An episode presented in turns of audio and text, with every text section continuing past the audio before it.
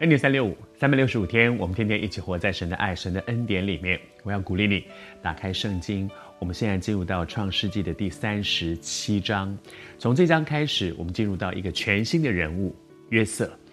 我们说这是一个逐梦，上帝在他身上有一个很奇妙的计划，那个奇妙的计划要实现，因为神要用他，预备他去做一些神要他做的事。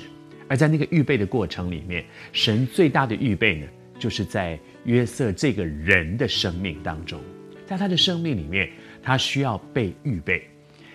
创世纪三十七章一开始讲到约瑟，他已经是一个十七岁的大男孩了哈。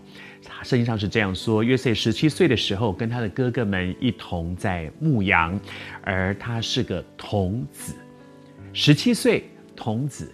当然，也许这可能跟整个的当时的背景有关。对当事人来讲，可能看十七岁还是个大孩子哈，所以他用童子来形容。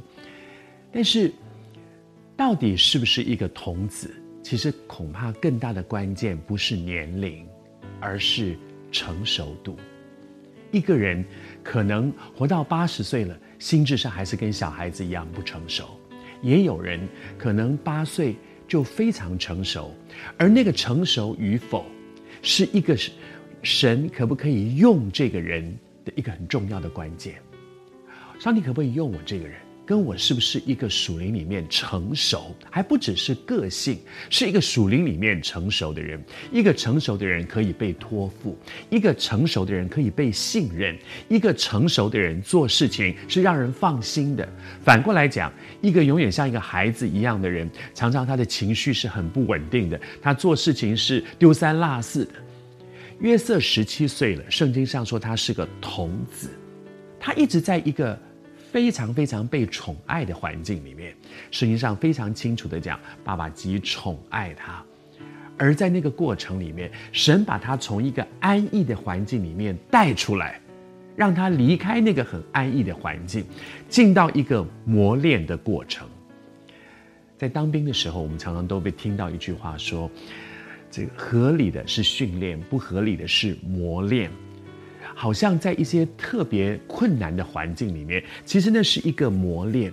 没有经过磨练，我们常常开玩笑讲说，这个男孩子当了兵就变男人，如果没有当兵，恐怕永远是个孩子，因为在当兵的过程里面被磨练。你也正在被磨练吗？因为上帝看你是一个贵重的器皿。他对你的生命有一个很特别的计划，一个很重要的计划要托付给你，所以，他把你从一个安逸的环境里面带出来，进到一个磨练的过程。